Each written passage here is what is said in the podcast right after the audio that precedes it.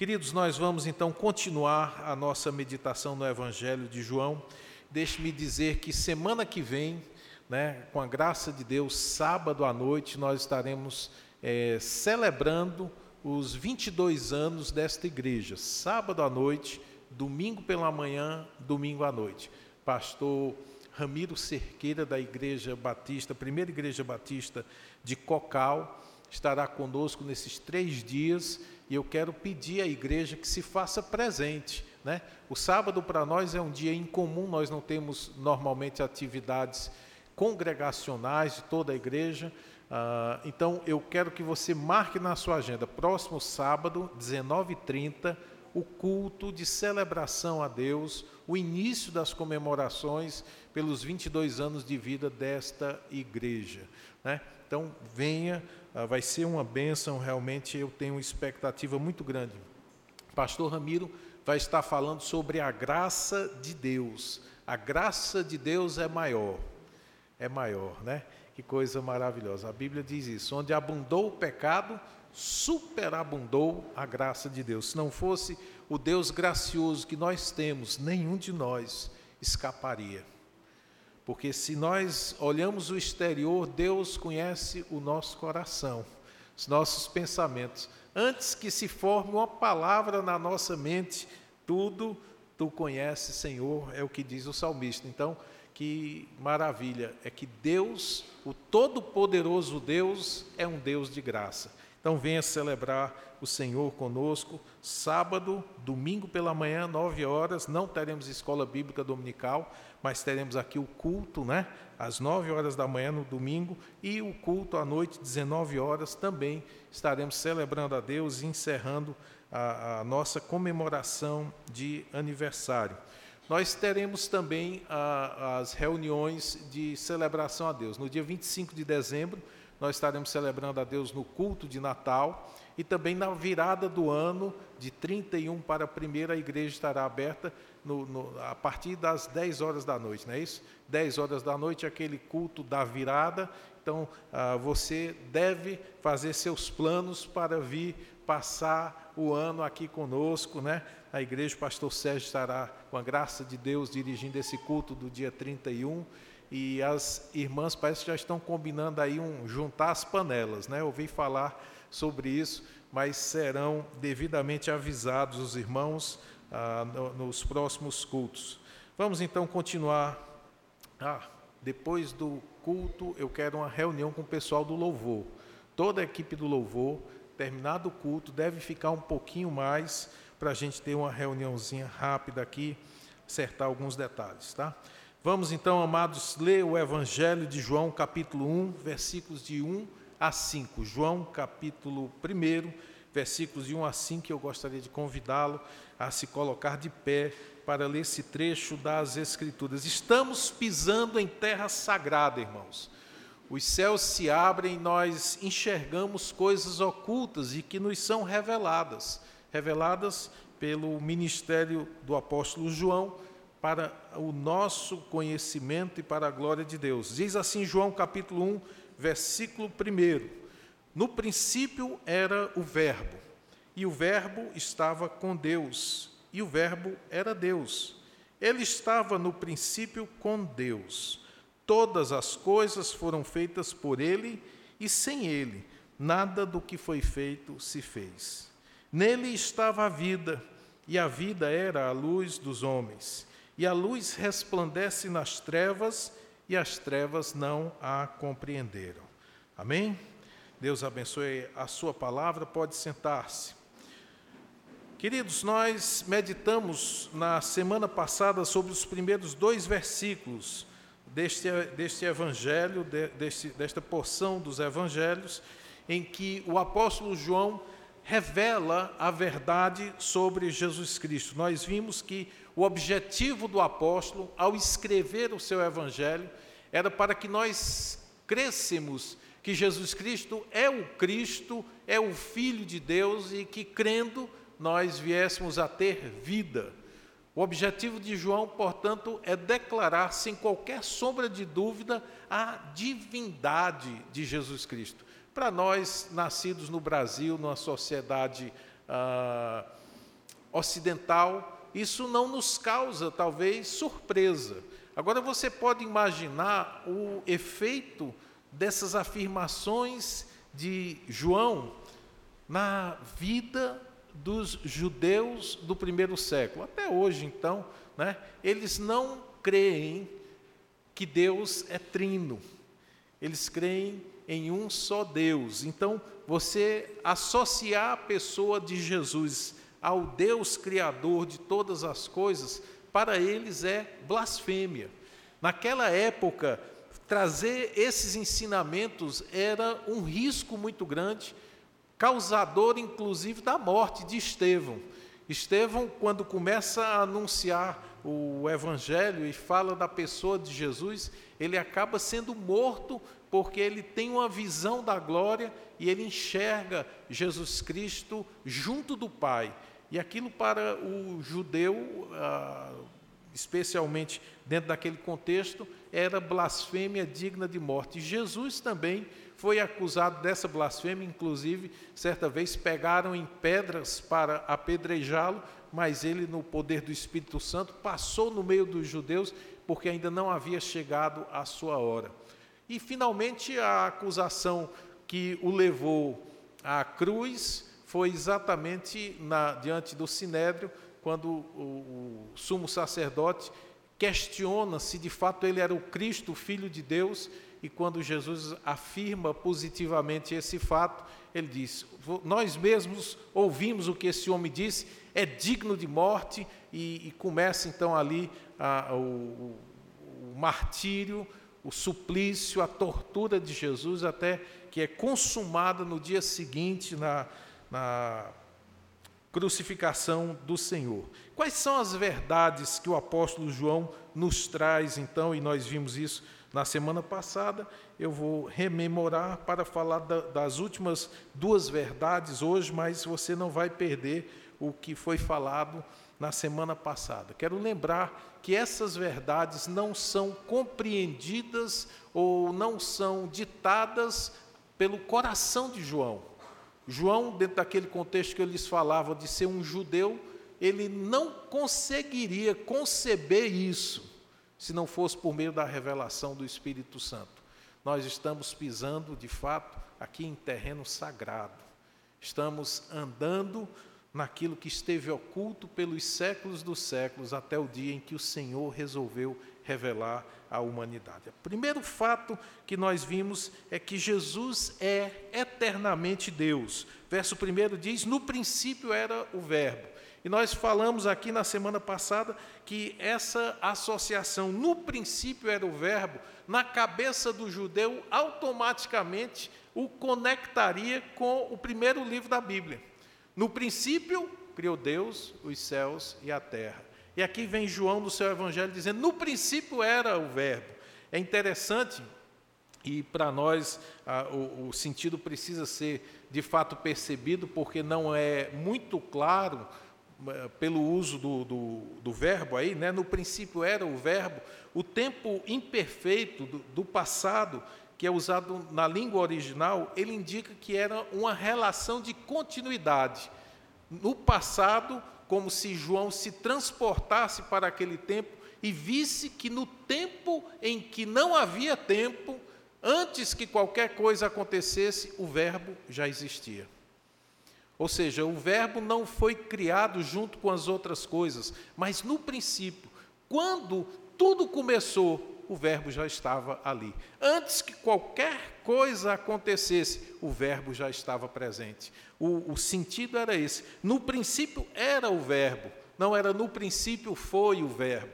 Algo que tinha acontecido no passado e morrido no passado, mas há uma ideia de uma continuidade. E ele diz então uh, aos seus leitores e diz a nós também que Jesus Cristo, esse Verbo, essa palavra de Deus, ele estava no princípio com Deus. Diz aí uh, o, a segunda verdade: Jesus é igualmente Deus, eternamente Deus, antes de qualquer coisa ele já existia, e ele também é Deus igualmente ah, com o Pai e o Espírito Santo. No princípio era o Verbo, e o Verbo estava com Deus. mais uma vez ele usa o mesmo verbo uh, que dá a entender uma continuidade no passado. Já existia, e a expressão estava com Deus no original era face a face com Deus. Agora você pode imaginar que ser poderia contemplar, existir, viver diante do Senhor se não fosse o próprio Deus. Moisés mesmo diz, ou quando Moisés pede para que ele veja a glória do Senhor, o Senhor deixa bem claro: olha, ninguém nunca me viu, porque é impossível ao homem suportar a minha glória. Isso nos mostra também o grande amor com que Deus amou a humanidade. Porque se o Deus refulgente não pode ser visto por olhar humano nenhum, nós temos a figura de Jesus Cristo. 100% homem, 100% Deus como Jesus disse: aquele que me vê, vê o Pai. Cristo é a tradução perfeita da pessoa do Pai. E eu vejo isso um cuidado de Deus. Vocês não podem me contemplar, vocês não podem ver-me e continuarem vivo, mas olhem para o meu filho. Tudo o que vocês olharem no filho, vocês encontrarão no Pai. Aquilo que eu não consigo ver pela excelência da pessoa do Pai, eu consigo contemplar na pessoa do Filho. No princípio era o Verbo e o Verbo estava com Deus. Mais uma vez, o tempo contínuo no passado, a comunhão perpétua do Filho com o Pai. É interessante também, queridos, que o sentido aí de que o Senhor é igualmente Deus é para reforçar o fato de que Cristo e Deus não são dois deuses. A, a, doutrina da Trindade afirma que existe um só Deus e três pessoas. Nós não cons conseguimos contemplar essa, essa verdade, mas é o que nos afirma a Escritura. Ainda que a gente não consiga logicamente compreender, e não é de se, é, é, se espantar, o fato de nossa mente não conceber isso, porque somos criaturas e não parte da criação, ontologicamente nós somos seres diferentes, ah, é o que a, a Bíblia nos afirma.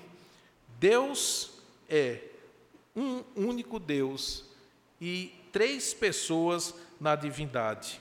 Deus se revela como Pai, Filho e Espírito Santo. E quando aqui o Senhor se mostra uh, como o, o Verbo, ele se mostra eternamente, se mostra em igualdade, na mesma essência. Olha aí o que diz os versos 1 e 2: No princípio era o Verbo, e o Verbo estava com Deus, e o Verbo era Deus. Ele estava no princípio com Deus. Não são duas divindades mas o mesmo Deus coexistindo na eternidade. São coisas profundas, irmãos, e ainda assim verdadeiras. O que o apóstolo João está nos revelando aqui é aquilo que esteve oculto, que ninguém conseguiria conceber até o dia em que Jesus Cristo encarnou. E, como ele vai dizer no versículo 14, nós vimos, o Verbo virou gente, o Verbo virou carne, e ele habitou entre nós. Aquele que era o eterno com o Pai se tornou como um de nós, andou no nosso meio. Eu acho muito belo a forma como ele diz que nós tocamos em Jesus. Já pensou nisso? Né? O privilégio que esse apóstolo teve, os homens e mulheres daquela época, e não apenas os especiais, irmãos, mas eram de fato os desprezados. Até uma mulher enferma que tinha fé no seu coração, se ao menos eu tocar na orla dos seus vestidos, eu ficarei curada. Até aquela mulher tocou do Verbo vivo, tocou no Deus eterno e quando tocou com fé, ela foi curada. Hoje nós vamos ver mais duas verdades que o apóstolo João nos traz sobre Jesus Cristo. E esse ponto 4 está sendo projetado aí, que é Jesus é o Deus criador. Todas as coisas, diz o versículo 3, todas as coisas foram feitas por Ele, e sem Ele, nada do que foi feito se fez. É interessante que ele afirma positivamente, né? Todas as coisas foram feitas por Jesus. E ele afirma a mesma verdade de maneira negativa. E sem ele, nada do que foi feito se fez. O, o texto original ele diz que nem uma única coisa que existe teria sido feita ou se fez fora da vontade criadora de Jesus Cristo. Perceba, meu irmão, perceba, minha irmã, que a declaração de João é muito enfática. Todas as coisas foram feitas por ele, e sem ele, nada do que foi feito se fez. É, é interessante que essa é uma das provas da divindade de Jesus, mais uma das provas. Por quê? Porque aquele que faz todas as coisas precisa inicialmente não ter tido início. Senão alguém anterior a ele seria o Criador.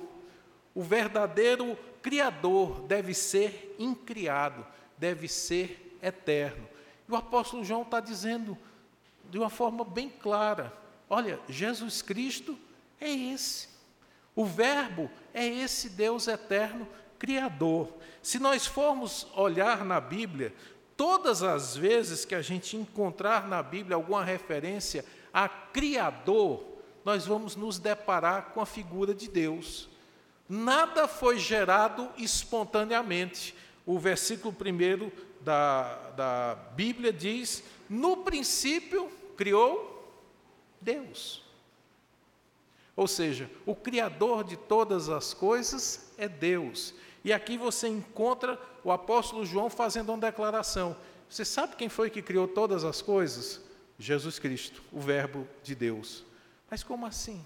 É exatamente isso que ele quer nos dizer. Ele completa o seu evangelho dizendo: a razão que eu escrevi essas coisas foi para que vocês entendam que Jesus Cristo é Deus. E crendo nisso daí, vocês sejam salvos. Isso é interessante, irmãos, porque uma das grandes armas do inimigo hoje em dia, aliás, tem sido ao longo de toda a história, é desacreditar que existe um Criador. Por quê? Porque desacreditando que existe um Criador, você não terá necessidade de um Salvador. O diabo trabalha a tal ponto e de tal maneira que até coisas absurdas as pessoas conseguem conceber para negar a Deus o fato de Ele ter criado. Ah, a ideia não é aqui fazer uma, uma defesa do criacionismo bíblico, mas é impressionante quando você encontra friamente, matematicamente, as possibilidades de a vida ter se formado pela junção aleatória de átomos e de proteínas. Matematicamente, irmãos, não cabe de zero, de possibilidade, esse, esse quadro não concebe ah, a infinitesimal possibilidade da vida ter sido gerada ao acaso. Alguém deu uma sugestão né, em relação ao DNA humano. Ele diz: é mais ou menos a ideia de que você pegue o dicionário isso é americano, né? Americano que gosta dessas coisas, né? Webster dicionário e você recortar cada letrinha daquele dicionário, juntar tudo numa caixa, jogar para cima e acreditar que ao cair cada uma daquelas letrinhas recortadas, elas formem exatamente o dicionário que você acabou de picotar. Caiam todos na devida ordem para formar de novo o dicionário. E aí você para e pensa um pouquinho, gente, é impossível que isso aconteça. E ainda assim, há muitas pessoas inteligentes, há muitas pessoas ah, com níveis, ah, com, com graduações elevadas, que acreditam nisso. E elas usam o seguinte argumento: nós ainda não sabemos como é esse mecanismo, mas que houve, houve. Elas estão recorrendo a quê? A fé. Olha, nós não temos como provar para você que foi assim, mas acredite em mim. Acredite em mim que foi desse jeito que eu estou lhe dizendo. Foi ao acaso, através de bilhões de anos, pela associação aleatória de átomos, que surgiu tudo o que aí está. A Bíblia não precisa dessa desculpa. Na realidade, a Bíblia não foi escrita nem para justificar, ela apenas afirma o que todos nós sabemos no coração. No princípio, Deus criou todas as coisas. E aí João para e diz: Ei, Jesus, o Verbo de Deus, foi que criou todas as coisas. Sem Ele, nada do que foi feito se fez. Mais uma vez, o apóstolo tenta colocar diante dos seus leitores o fato de que Jesus Cristo é incomum. Não há ninguém semelhante a ele entre os humanos, nem entre qualquer outra coisa da criação. Há ninguém mais na criação, de ninguém mais na criação é dito: este foi o Criador de todas as coisas. Colossenses 1,16, o apóstolo Paulo diz: Porque nele foram criadas todas as coisas que há nos céus e na terra, visíveis e invisíveis, sejam tronos, sejam dominações, sejam principados, sejam potestades. Tudo foi criado por ele e para ele. E Hebreus 1, versículo 1 e 2 diz: Havendo Deus antigamente falado muitas vezes e de muitas maneiras aos pais pelos profetas, a nós nos falou nestes últimos dias pelo Filho, a quem constituiu herdeiro de tudo, por quem fez também o mundo. O que a Bíblia não deixa dúvida é que o agente criador de todas as coisas foi o Senhor Jesus Cristo. É interessante também, queridos, nós não percebemos pelo a leitura no português, né? Para nós apenas diz assim: ah, todas as coisas foram feitas por Ele, sem Ele nada do que foi feito se fez. Todas as coisas foram feitas por Ele, foram feitas. A gente não consegue perceber a distinção que o apóstolo João faz em relação ao verbo nos versículos 1 e 2 para o que ele está falando aqui no terceiro. No 1 e no 2, ele usa um verbo, eimi, né, que aí ele vem, nós falamos aqui daquele passado, o verbo ser ou estar, que indicava a continuidade no passado da pessoa de Jesus. Aqui, quando ele diz todas as coisas foram feitas por ele, ele usa um outro verbo. O verbo que é utilizado aqui, ele tem um sentido de algo que foi feito não era algo que já existia. Por quê? Porque todas as coisas tiveram um princípio. E o apóstolo João aqui faz uma diferenciação. Você sabe o verbo que eu estava falando agora há pouco? Esse que estava no princípio com Deus, esse que era Deus, esse que estava face a face com Deus, foi ele quem criou todas as coisas. Antes não havia nada, mas agora existe quando? A partir do momento que o Verbo eterno falou e disse Deus: haja luz e houve luz. Esta é a revelação que o apóstolo João nos traz, mais uma prova da divindade de Jesus. Jesus é o Deus Criador. E a última verdade que ele nos deixa para pensarmos é essa: Jesus é autoexistente. Não apenas ele criou todas as coisas, mas desde sempre ele foi. Perceba aí, o verso 5, verso 4, na realidade, nele, no Verbo, estava a vida. Esta vida, queridos, não foi dada a ele no sentido de que ele não existia e foi lhe passado mas na realidade a vida estava nele, usando novamente aquele tempo verbal que indica uma continuidade desde de todo sempre. Como se João fosse lá tirar uma foto do início de todas as coisas, no princípio, quando ele chegasse lá para tirar aquela foto, Jesus Cristo existia e Jesus Cristo possuía toda a vida. A vida vinha dele. Ele não recebera a vida do Pai, mas ele mesmo possuía em si mesmo a vida. É interessante que João 5:26, uh, o apóstolo João vai declarar isso novamente, porque como o Pai tem a vida em si mesmo. Para o judeu isso é fácil, é claro. Deus possui a vida, ele é a causa primária de todas as coisas. Ele não tem a sua existência dependente de outro ser. Deus sempre foi Deus de eternidade a eternidade, tu és Deus. Agora, João continua dizendo: assim deu também ao filho ter a vida em si mesmo. Olha que declaração poderosa. O pai tem a vida em si mesmo e o filho tem a vida em si mesmo.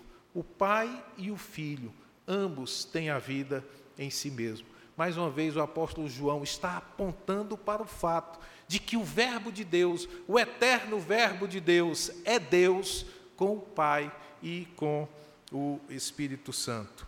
Assim nós temos, queridos, primeiro, Jesus é o Criador de todas as coisas, o que necessariamente importa que ele seja um ser incriado. Somente alguém eterno pode entrar na existência para criar alguma coisa. Se Jesus tivesse sido criado, ele não seria o Criador. Ele estaria numa ordem, numa sujeição a alguém anterior a ele. E segundo, o próprio texto grego mostra, pela descrição, pelo uso da, da gramática, que Jesus Cristo sempre foi, né? Ele estava no princípio com Deus, o Verbo era Deus e que Jesus Cristo criou. Todas as coisas foram feitas por ele, sem ele nada do que existe se fez. Apocalipse 4:11 nos mostra uma cena do céu em que todos os anciãos, os 24 anciãos prostrados, adoram a Deus e ao Cordeiro, dizendo: Tu és digno, Senhor e Deus nosso, de receber a glória, a honra e o poder, porque todas as coisas tu criaste, sim, por causa da tua vontade, vieram a existir e foram criadas. E a pergunta é: por quem todas as coisas foram criadas? João responde: por meio dele, todas as coisas vieram a existir, e sem ele, nada do que existe se fez.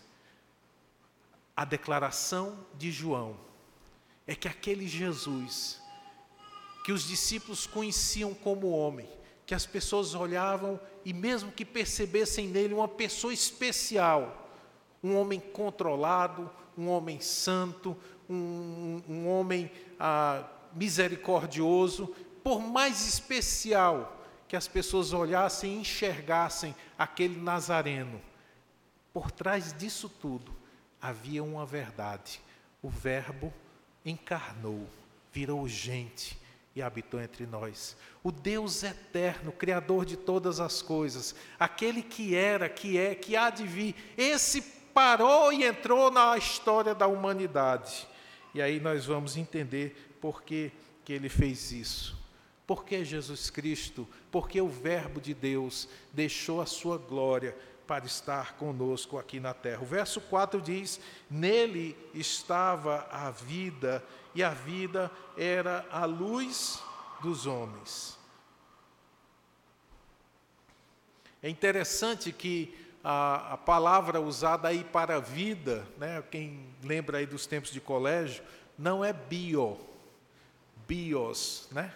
Não se fala da vida física, mas João diz que ele possuía a zoe, a vida de natureza divina, a vida que Deus tem, a vida eterna. Nele, em Jesus, estava a verdadeira vida, não a vida bios, que é derivada da vida zoe. Por quê?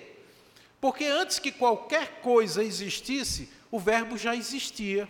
O Verbo possuía essa zoe e ninguém antes dele existia. A vida biológica, a vida humana, física, ela partiu, teve início no momento em que Deus, com a sua vida zoe, soprou nas narinas do homem.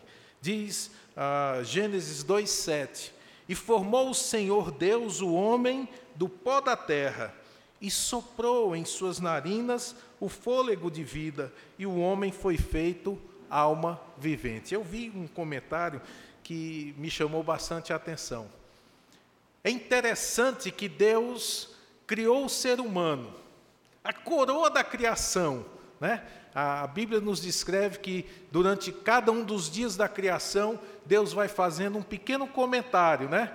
Deus então ah, cria ah, o, a luz e viu Deus que era bom.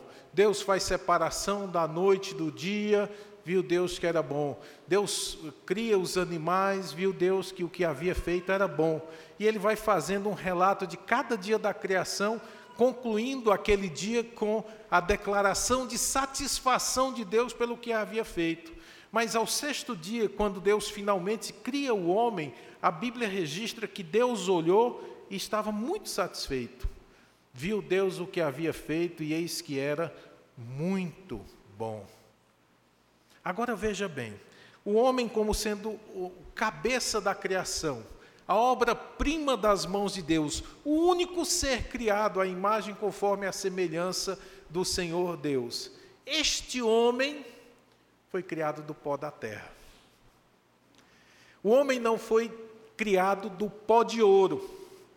Não foi usado nas suas, nos seus ossos um revestimento de platina. A gente criou a platina depois para colocar no lugar do osso. Né?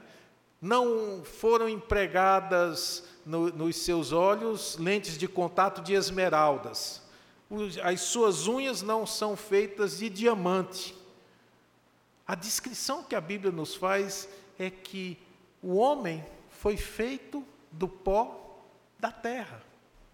O que torna o homem valioso não é o que ele possui em si mesmo, mas é o fôlego de vida que Deus deu a ele. Isso nos coloca no nosso devido lugar. Se você se acha muita coisa, você só é alguma coisa, porque Deus soprou a vida em você. A vida bios da sua existência é derivada da vida zoe que Deus tem desde toda a eternidade. O Filho, o Verbo eterno, nele estava a zoe, nele estava a vida. E foi esta vida que, mediante a sua, o seu sopro criador, o seu sopro vivificador, trouxe vida bios ao ser humano. Agora preste atenção. Você sabe qual foi a maldição que Deus lançou à serpente? Que enganou Adão e Eva? Se você lembrar sobre o seu ventre, você se arrastará e comerá o pó da terra. Queridos, nós sem Deus valemos como ração de serpente.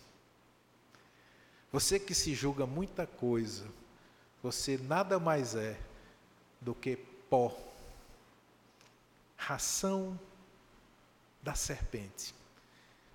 O que lhe causa alguma diferença aos olhos de Deus é o fato de você ter recebido o fôlego de vida soprado pelo Verbo que fez todas as coisas e sem Ele nada do que existe se fez. Hoje você está aqui, está sentado, está aproveitando esse clima quase de gramado. Hoje eu gostei, tá bom, né? Você está aqui, mas você está aqui porque o Verbo eterno de Deus soprou a sua vida e você se tornou alma vivente.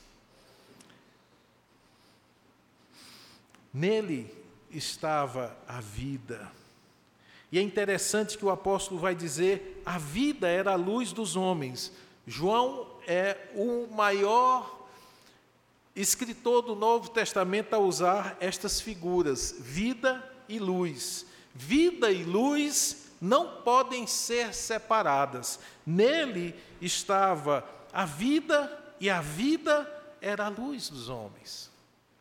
Logo, vida e luz andam juntas, sendo que elas ah, trazem, a luz enfatiza a manifestação dessa vida que Jesus possui em si mesmo.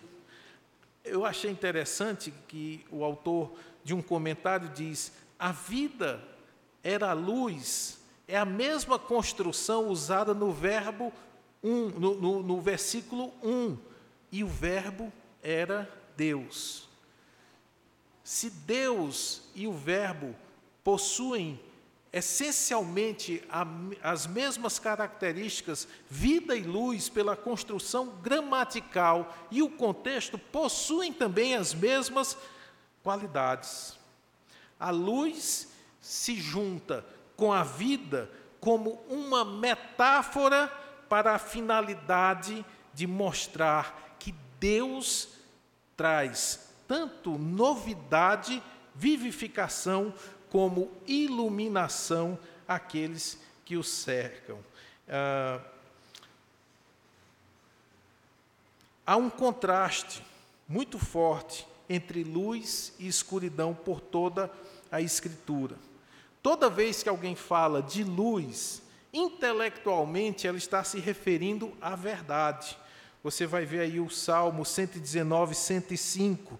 Lâmpada para os meus pés é a tua palavra e luz para o meu caminho. Provérbios 6, 23. Porque o mandamento é lâmpada e a lei é luz e as repreensões da correção o caminho da vida. O apóstolo Paulo usa essa figura da luz, querendo mostrar que Satanás cega os olhos das pessoas para que não vejam brilhar a luz do Evangelho.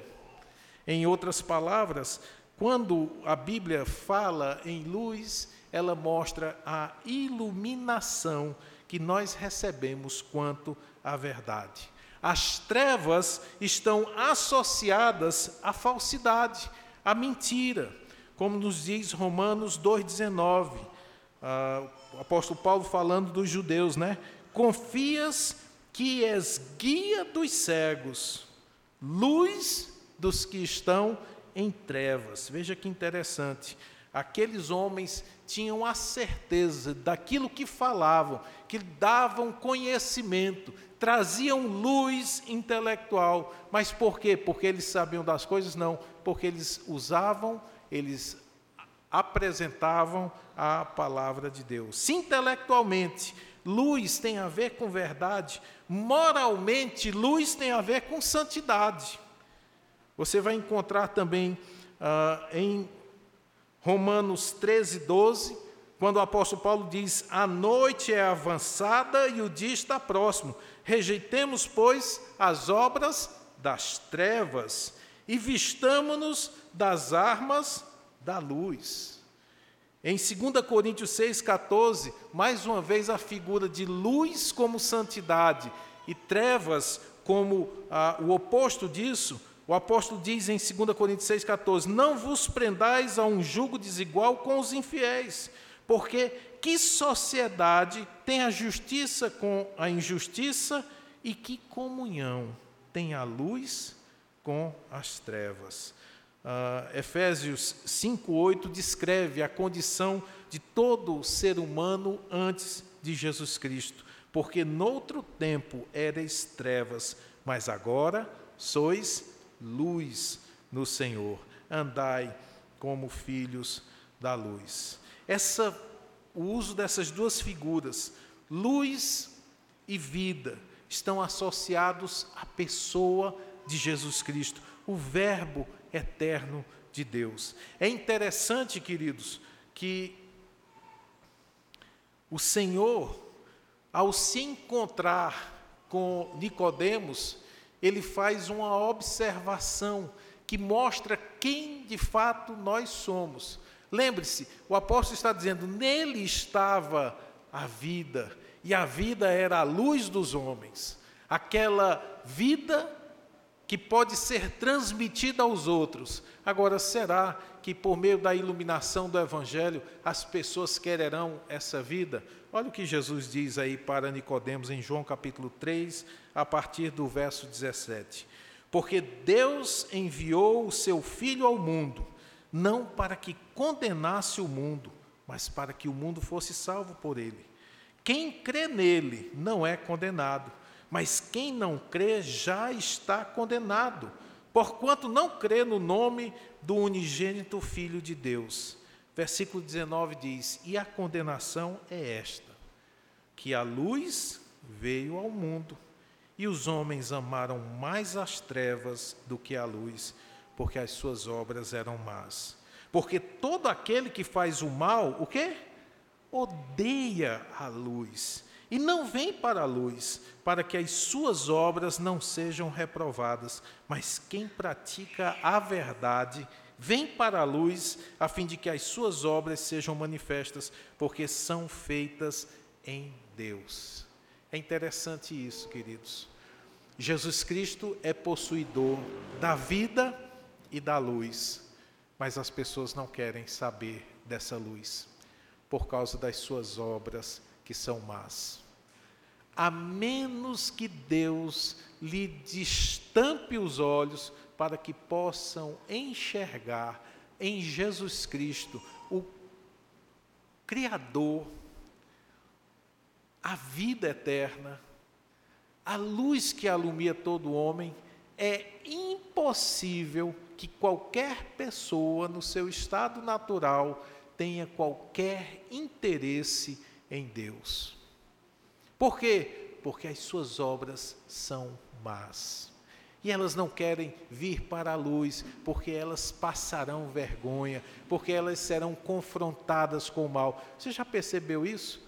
Às vezes a gente prega o evangelho para alguém, fala de Jesus Cristo, e as pessoas dizem assim: rapaz, é, não, eu, eu, vou, eu vou fazer uma decisão mais tarde, quando eu tiver gastado bem minha vida, tiver aproveitado a juventude, quando eu tiver tido muitas experiências, aí eu vou e me entrego a Jesus e, e vou andar na igreja.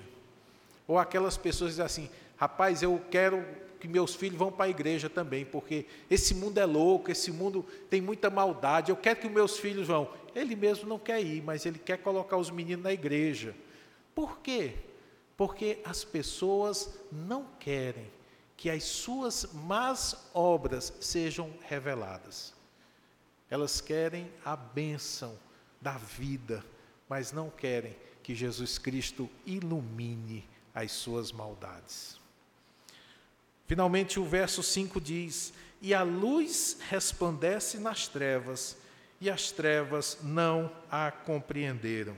Ah, talvez a, a, sua tradução, ao invés de não a compreenderam, tenham, tenha não a, a venceram né? Existem algumas traduções um pouco diferentes. Essa que nós estamos usando aqui é a corrigida fiel.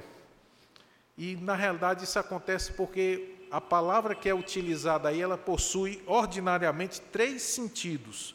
O sentido literal significa é, apreender, conquistar, lançar mão, como em João 8,4, quando diz que os escribas e fariseus alegavam que haviam apreendido a mulher que foi apanhada em adultério. Eles lançaram mão daquela mulher e a levaram manietada à presença de Jesus. Um dos sentidos dessa palavra é esse: é lançar mão e dominar. Outro sentido dessa palavra significa exatamente vencer. É, é, conseguir conquistar. Era o termo que era usado, por exemplo, nos esportes na, na, naquele tempo, vocabulário esportivo da antiguidade, que diz, era usado quando um lutador derrubava o seu oponente. Era a palavra, né? As, a, as trevas não a compreenderam, as trevas não a venceram.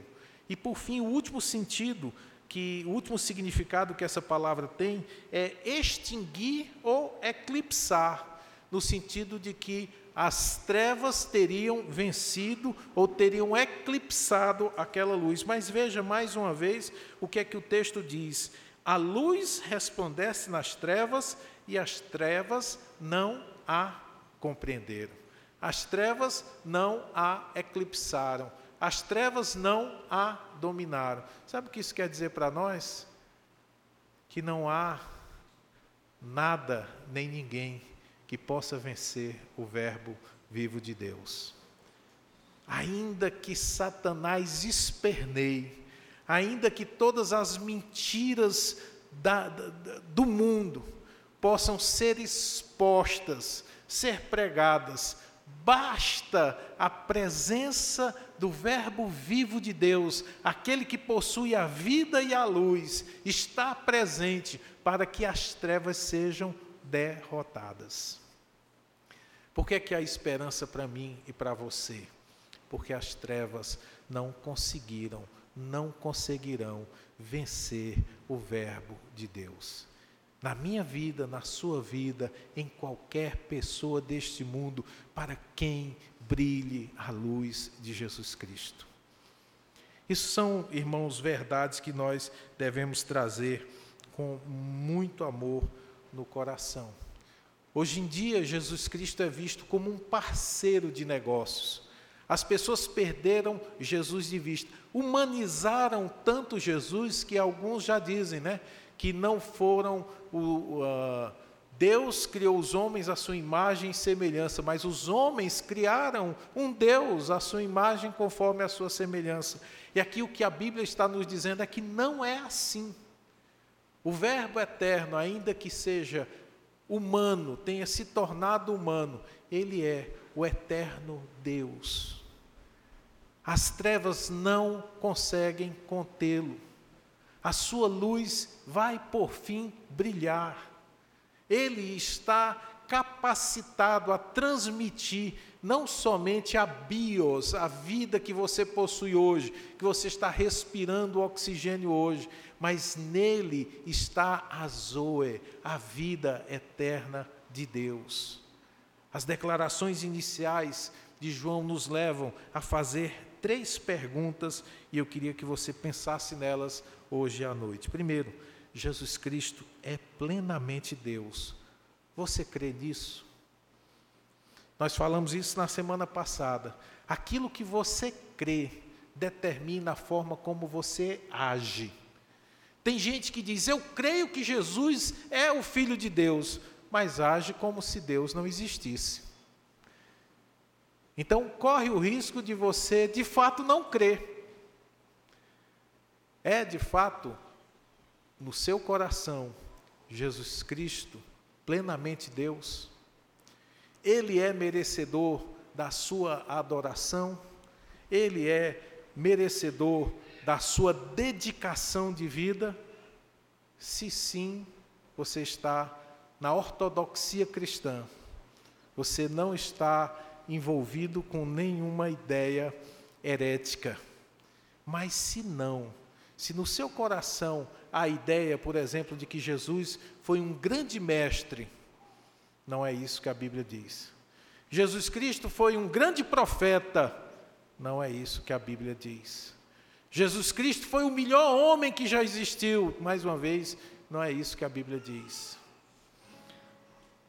Tomé teve esta experiência. Ele pensava que Jesus era alguém especial.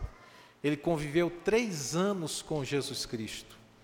E naquele momento em que os discípulos chegaram e disseram: Olha, Tomé, o Mestre ressuscitou.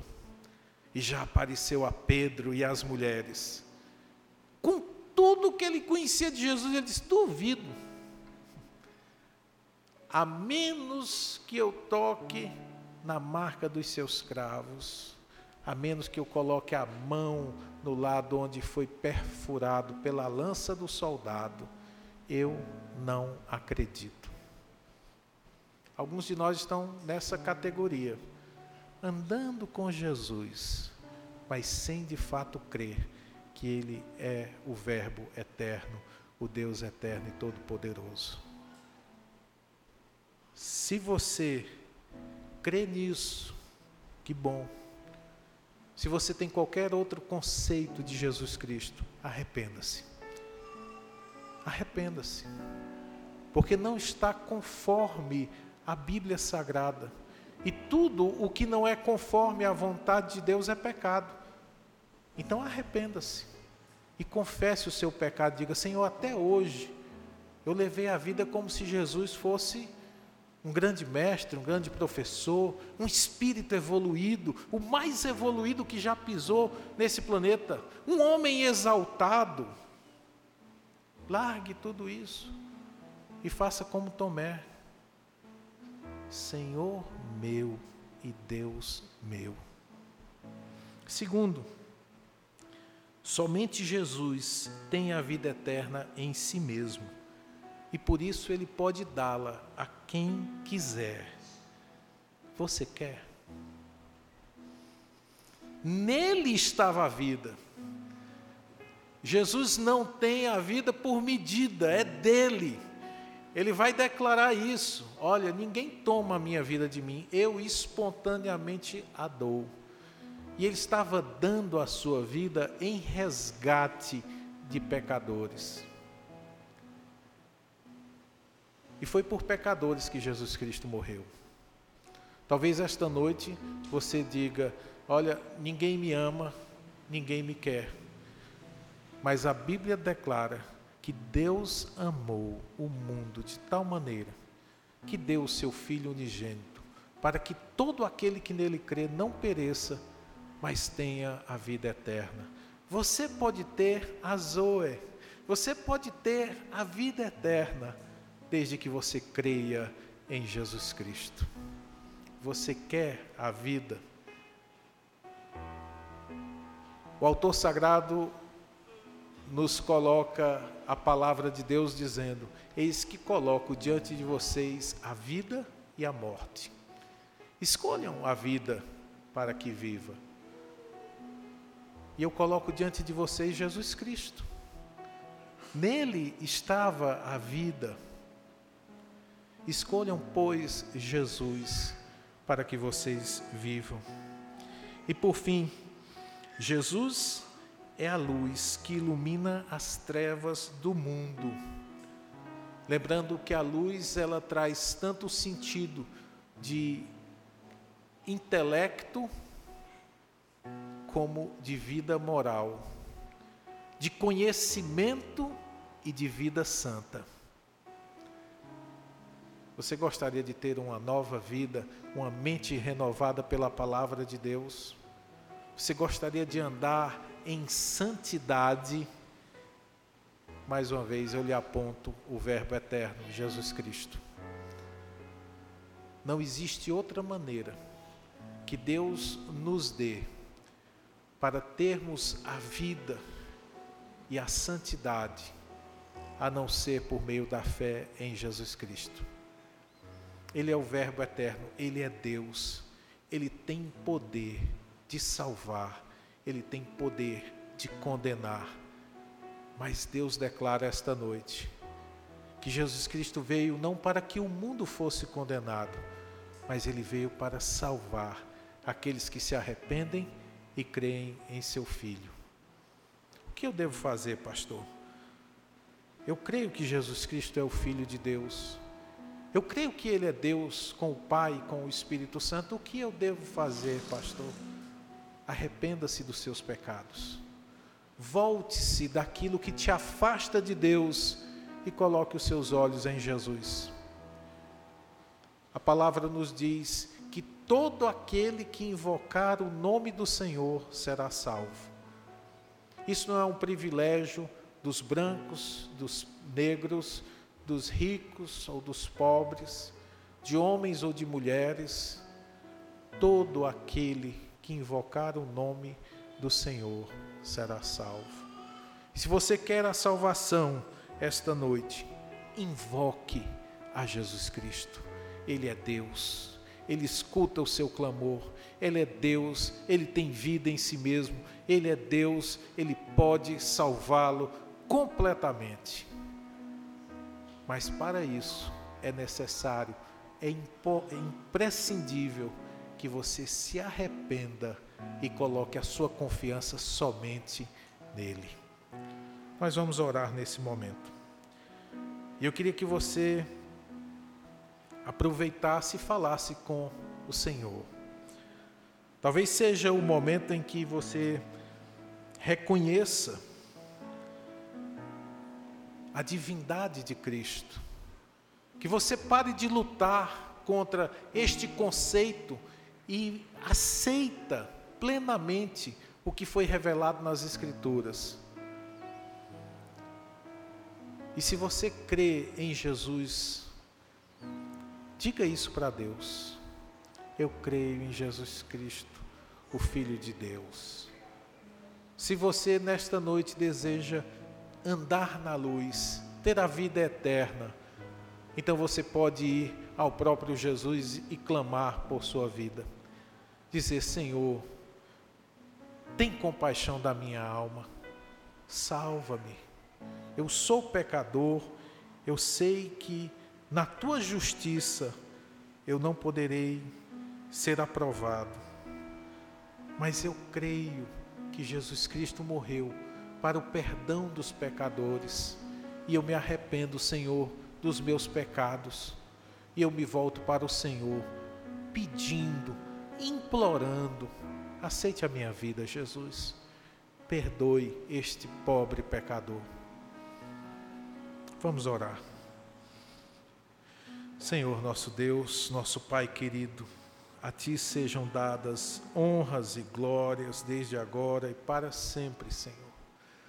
Porque é quase inacreditável quando nós lemos a tua majestade, a tua importância, contemplamos a nossa pequenez, a nossa sordidez, os nossos pecados, as nossas falhas, e nós nos perguntamos como pode um Deus tão santo amar pecadores assim? Senhor, se não fosse Jesus Cristo, nós não teríamos compreensão disso. Mas Jesus Cristo é exatamente a peça que falta nesse quebra-cabeças. É por causa dele, perfeito homem e perfeito Deus, o único mediador entre nós e o Senhor, aquele que, conectando a terra aos céus através da sua cruz, comprou para o Senhor uma multidão de línguas, povos e nações, para o louvor, para o louvor da glória do Senhor. É Jesus Cristo a nossa única esperança.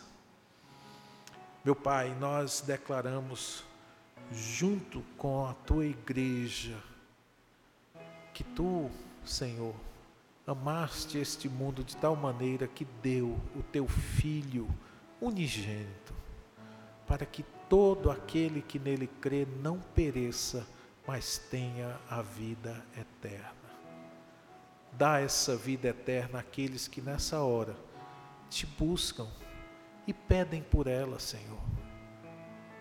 Que clamam pela tua interferência nas suas vidas que dizem: Tem compaixão de mim, Senhor. A minha vida está um bagaço. Eu não sei para onde ir. Eu não sei o que fazer.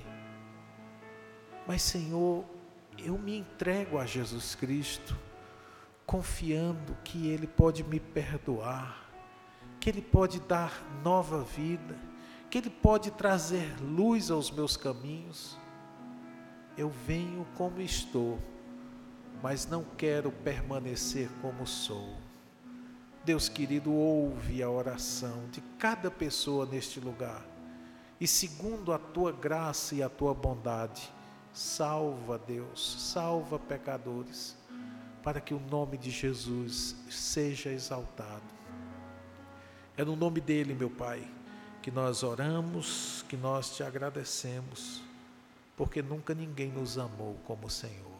Muito obrigado em nome de Jesus. Amém.